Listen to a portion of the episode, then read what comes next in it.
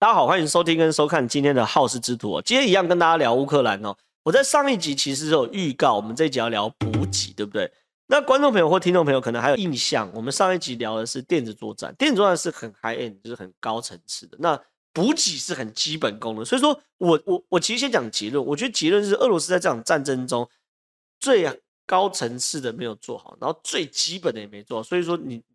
你去打这场战输输。输不啊，不见得输赢啊，但是陷入泥淖，我觉得刚好而已啦。好，那补给这件事情，其实大家都听过一句俗语嘛，“三军未动，粮草先行”。那这件事情其实很基本的嘛，我们军队出去吃喝拉撒都要处理嘛，除非你有把握，一天两天就把这件事干掉，一天两天的军粮我可以自己背在身上。等你打到三天、五天、十天、十五天的时候，你如果没有补给线的话，你根本就有打跟没打一样嘛，对不对？那我跟大家谈。俄罗斯在乌克兰的这个很大很大的困境，就是补给线出了问题。那补给线出了问题，对于很多人来说，他当然会说：“哦，我知道，我知道，因为那个六十几公里的一字长蛇阵，什么什么之类的。”我我相信很多人都这样讲。可是实际上，到底俄罗斯遇到什么问题？我来跟大家讲。因为呢，对于呃美国来说，对于俄罗斯的评估其实是非常非常长的哦。非常呃非常长期的，因为从冷战时期就是他的老对手，所以美国其实也一直都有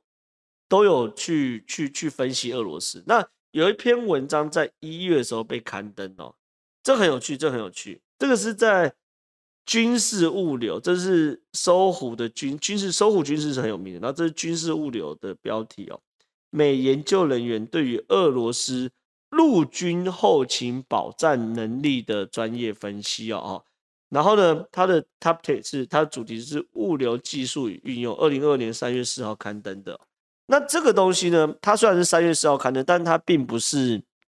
并不是事后诸葛，它是一个美国的陆军中校在一月份发发表的这个文章哦。那这个文章呢，它是发表在美国。一个蛮权威的军事的杂志上面，那这个内容呢，他在讲哦哦啊，先介绍这个中校的背景。这个中校他是在伊呃韩国、伊拉克跟阿富汗有十年的前线经验，所以是啊这基层出身。然后二零一四年之后呢，他就在北约跟美国陆军的概念开发和实验领域担任建模和模拟工程师哦。所以说他意思就是说什么，就是。他其实就是做所谓的详细兵推的，然后他要把整个模型建立下来，然后建立出来后，他会去做兵推，然后兵推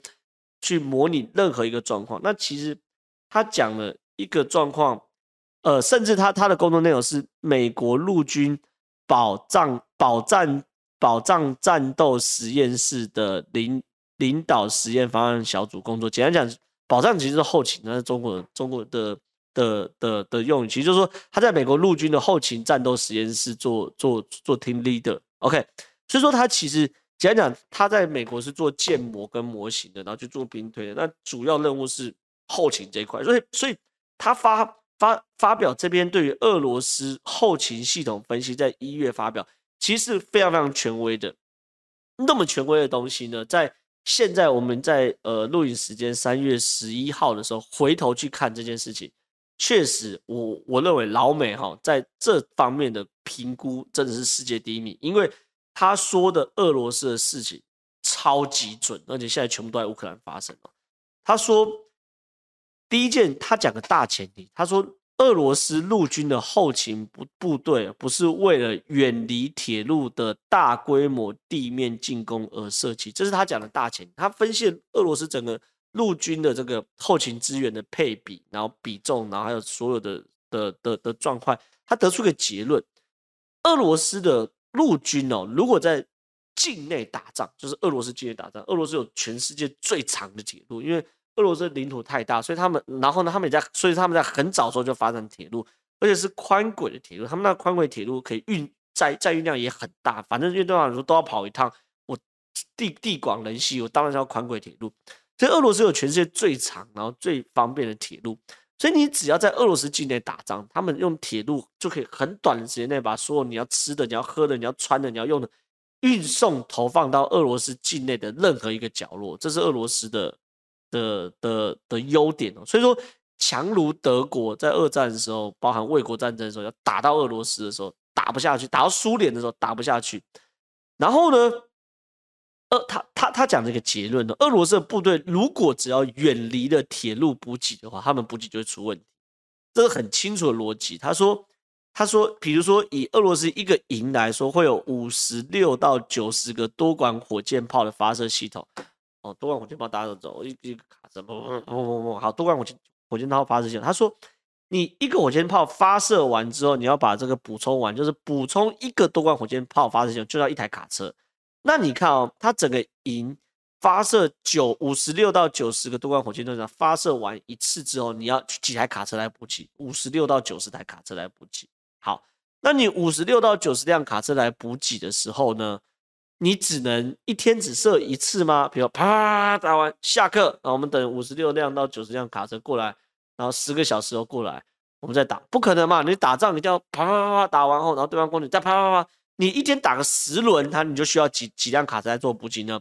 五百六十辆到九百辆卡车不断补给，一天打十轮，比如一个小时轰炸一次，白天十个小时轮番轰炸，你就需要五百六六十辆到九百辆卡车来去补给这个多管火箭。那一个军队不是只有多管火箭啊？他讲很清楚，还有六到九个的管状炮营，还有防空炮。还有机械化侦察营，还有坦克营，还有迫击炮、反坦克导弹这些武器，然后呢，还有子弹，然后呢，还有食品，还有用油，还有医疗设备，甚至还有血浆，还有工程用品。工程用品就是说，比如我们打的时候，我们要建立这个建筑工事嘛，比如说防御工事啊，碉堡，好，比如说我们这个船被呃桥被炸了，我们要去建建便桥哦，你工工程的用，那这些东西呢，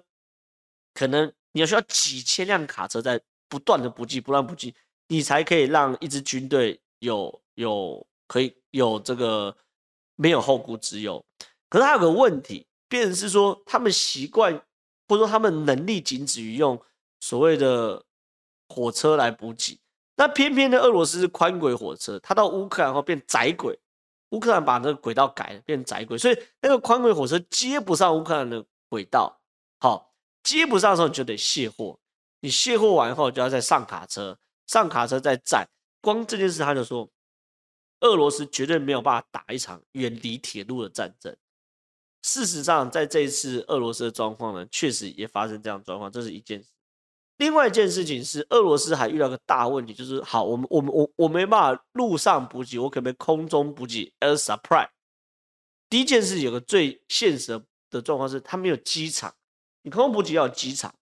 可是因为你现在是客场客场作战，你客场作战，你你你你就算你要把乌克兰机场打下来，乌克兰在要在要被打下来的前，一定会把机场毁掉，所以你没有机场。第二个更现实的事情是，就像我们上一集讲，你没有空优。美国如果把整个乌克兰的境内布满了浓浓的电子讯号的时候，你进来的时候，你的雷达是一片茫茫，根本要飞哪里都不知道。你没有空优的时候。你根本不敢飞，所以你也没有 air supply。所以对于俄罗斯来说，现在才会遇到这种状况，就是完全前线在作战，和后面却没有资源来进来。反观呢，反观乌克兰，乌克兰其实很多军队，呃，很多军事专家看了这场乌克兰的战争，他们下了一个统一的结论，说乌克兰一定有一条隐形的补给链。源源不绝的把武器运送到乌克兰前线的士官兵。我先讲，其实呃，主场作战本来就有先天的优势哦。比如说我们在大会战的时候，因为这是地形是我们的，我们设计我们可以在哪里去袭击它，然后退到哪里，退到哪里，所以我们弹药是跟补给点我们都可以先摆好的，这是一个。另外一个，在打进入到城镇战的时候，俄罗斯的士兵其实是没有东西吃嘛，如果你补给跟不上，就没东西吃。可是，如果你是乌克兰士兵，你进入到城镇战，其实你随便敲一个门哦，民众都会给你食物，给你水，这是先天的优势嘛。所以说，很多人都说最难打、最难打的，其实就是城镇战。所以说，我我给大家看一个画面，这个画面我们会放在这个、这个、这个、这个我们一那个荧幕上给大家看。这是一个乌克兰的这个呃俄罗斯的士兵啊，饿到去去偷鸡的画面，你看他去偷这个。乌克兰里面鸡啊，你看几个俄罗斯大兵惨到要去偷鸡，你就知道他们粮食有多惨。那这些事情呢，其实都是俄罗斯面临到很现实的事情嘛。我们平常都知道，开门三件事：柴米油盐酱醋茶嘛，对不对？那呃呃，军人也一样啊，不免俗了。好，那回过头来讲乌克兰，乌克兰有趣的事情是，它其实是有一个神秘的隐形补给链的。我在今天在这个节目上跟大家揭秘哦。第一个，他们有一个神秘的机场哦，这个神秘的机场是引是 CNN 引述五角大厦的官员的消息指出哦，说在乌克兰的西边有一个神秘的机场，而且这个神秘的机场呢被列为最高机密，在哪里是最高机密哦？我我评估第一个有两个选项，一个是在乌克兰的最西边，可能有真的在乌克兰境内有个有有有有一个神秘的机场，可是如果这个机场在乌克兰境内的话，那就变，然后美国或北约飞机降落的话，那这件事情就变成什么东西呢？它会变成是美军跟北约介入这场战争，好，所以我觉得不太可能。另外可能就是在波兰，乌克兰跟波兰是相邻的，然后我我认为在波兰的最东边有一个在北约范围内的机场，那这个机场呢？当然就可以让北约跟美国的飞机堂而皇之降落，然后起飞，降落起飞。然后呢，这个机场后面已经转陆运，然后一路开到基辅啊等等的俄罗斯的各各个地方啊。好，我继续讲，我继续讲。那这个 CNN 引述美美国五角大厦讲，这个神秘的机场位置是最高机密，但是他有讲啊，美国参谋联席会的主席米利哦，在。战争前呃一周哦，战争开始后的一周啊，特别有去这个机场去视察，然后呢，这个机场已经变成运输武器的枢纽。那第一件事情就有个神秘的机场是确定的。那这个神秘的机场呢，它的效率有多高？我举例，正常来说啊，去年八月的时候，美国政府其实有宣布说要提供乌克兰六千万元的美元的武器。那你也知道，我提供那么多武器，我从拨拨钱下来。采买，或者是说库存好，就算是库存，库存，然后盘点，然后运送等等。他从八月宣布要给，然后行政流程，然后军事的盘点，啊等等，全部跑完，十一月才交付哦，九十十一三个月，我觉得坦白说算蛮快，算蛮快。我们常常军购，就算我们付钱的，可能一等等一两年哦，三个月非常非常快。而这次战争哦，非常有趣，拜登在二月二月二十四号，那个俄罗斯的坦克大军压阵，对不对？二月二十六号的时候，拜登批准给予乌克兰一批价值新台币一百亿美新台币一百亿的军事援助。二月二十六号批准，四十八个小时内就抵达那个神秘的机场，然后七十趴的武器都是五天之内就到达这个机场，所以两边说天差地，这真的是美国整个后勤资源动员开始动员起来以后，就是不断的来，不断来，不断来，不断来，不断来，不断来。然后呢，呃，一直以来，一直来，一直以来之后呢，到这个后勤机场的时候，从这机场开车到基辅，其实因为我们不知道机场在哪里，但是我特别去测试过，就是说，如果从波兰最东最东边，因为波兰到这乌克兰最东边这个小呃的一个主要小镇，好、有有人烟的，开车到基辅大概要八个小时到九个小时左右，所以说这个补给线是不断在跑的。好，所以说那对飞过来，从待十几个小时降落，然后盘点等等，这整个四十八小时是合理。就是我从美国这边拉出来，你要先盘点完，然后上飞机。好，那盘点拉出来，整整美国往机场送，可能也要八九个小时、十个小时加盘点，然后飞过来十几个小时，然后再再花八个小时过去，就是这都很合理，这都很合理的，而且是非常非常快速度，就是你完全没有 delay，然后四十八小时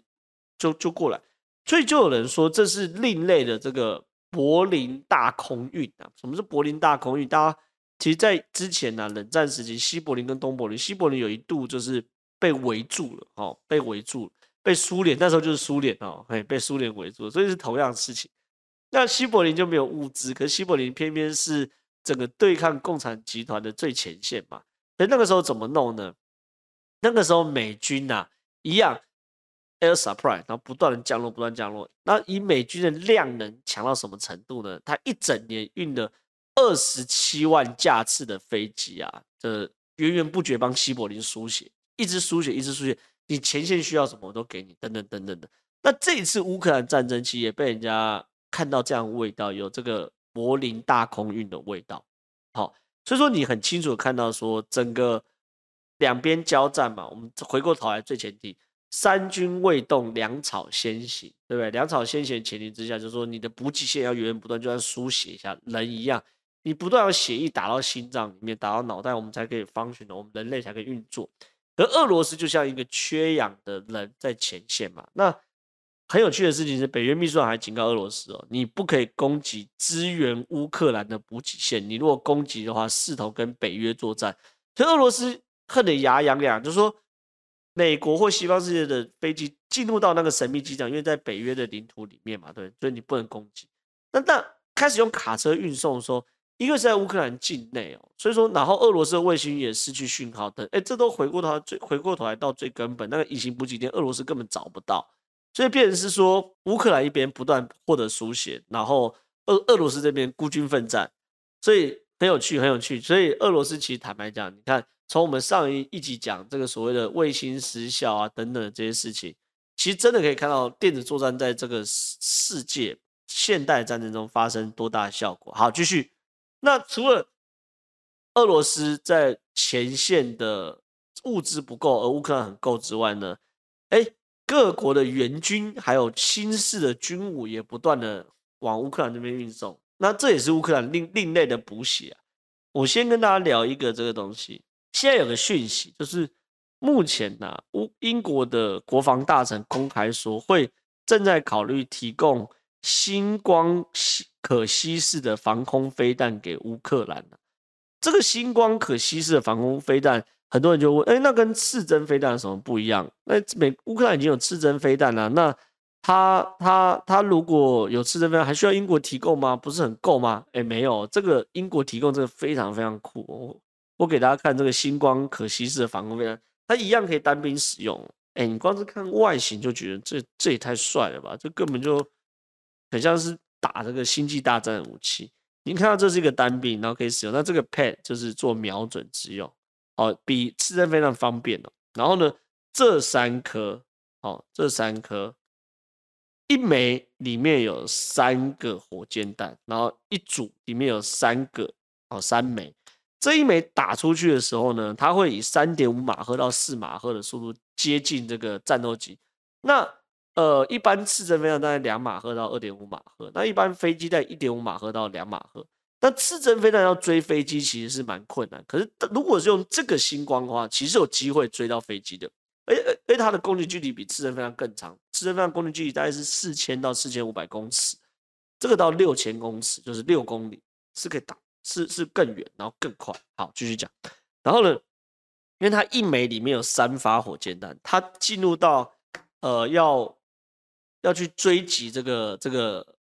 飞机的时候，它一枚会。化成三枚哦，啪啪啪，然后从三个方向一起去围剿这飞机，这这飞机根本躲躲无可躲。那现在呢，英国考虑要把这个这个捐赠给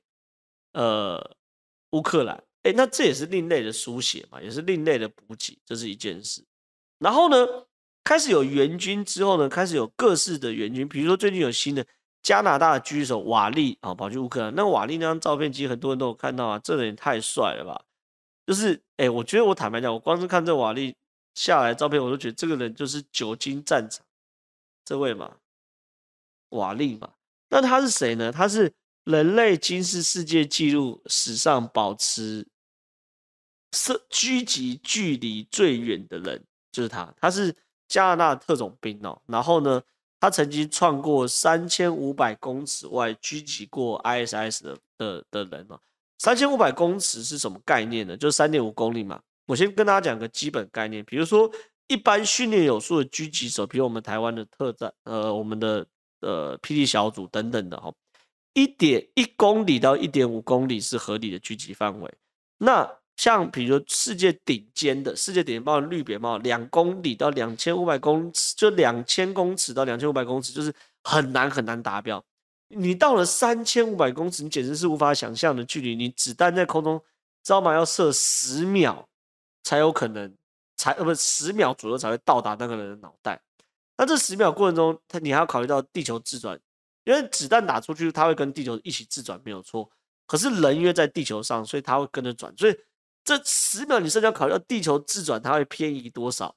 然后它的风速、它的温度、它的湿度都要考虑进去，都要计算进进去，你射才有机会射中。所以这种哎，这种单兵超强狙击手过去，那当然一个人也不能干什么事啊，还要包含以色列特，因为因为我们之前讲过北约部队进去嘛，对不对？好，不管，可现在包含以色列特种部队，然后白俄罗斯的这个这个这个反对派的特种部队等等都开始进去，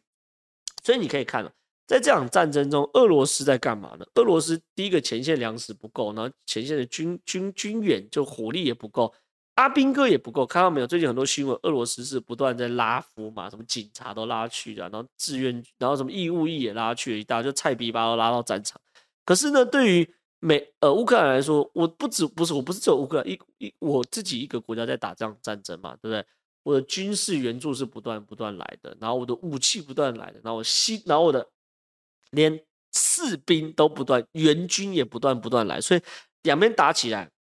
一个是不断在被输血，一个是不断在失血。打起来的话，当然对俄罗俄罗斯来说是非常非常吃力哦。所以，我们综合我们上一集跟这一集讲，就是说这场战争中其实很有趣的事情是在最 fundamental 最基础的部分，美国帮乌克兰架得很好，然后在最最最尖尖端跟最基础的部分，美国都帮乌克兰架得很好的时候，所以俄罗斯在这场战争中陷入到一个泥淖。哦，坦白讲，我觉得也不意外啊。但是最后一定是乌克兰赢吗？我我我必须说也未未未定哦，因为俄罗斯手上还是有很多大杀器啊。哈，现在传说，因为现在讲真空弹，俄罗斯已经丢了嘛，对不对？那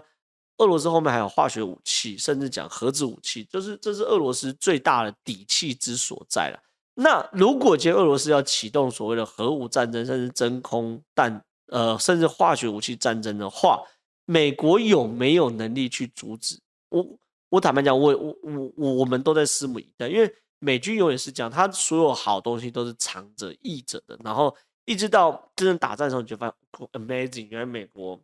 的科技已经进步到这个时候。比如说最最经典的就是以前伊拉克战争的时候，飞毛腿爱国者哇一战成名，阿帕奇对不对？到后来打阿富汗的时候，电子作战等等的，那也是一战成名。那这一次呢，无人机啊等等的。网络作战呢、也是一战成名。所以说，美军到底还有没有底牌？坦白讲，我也很、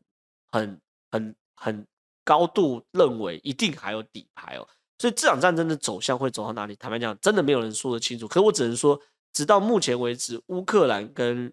以美国为首的西方阵营打了一场好球。那未来会怎么样？我们也持续会会为各位观察。那我们的分析就到这边，谢谢大家，拜拜。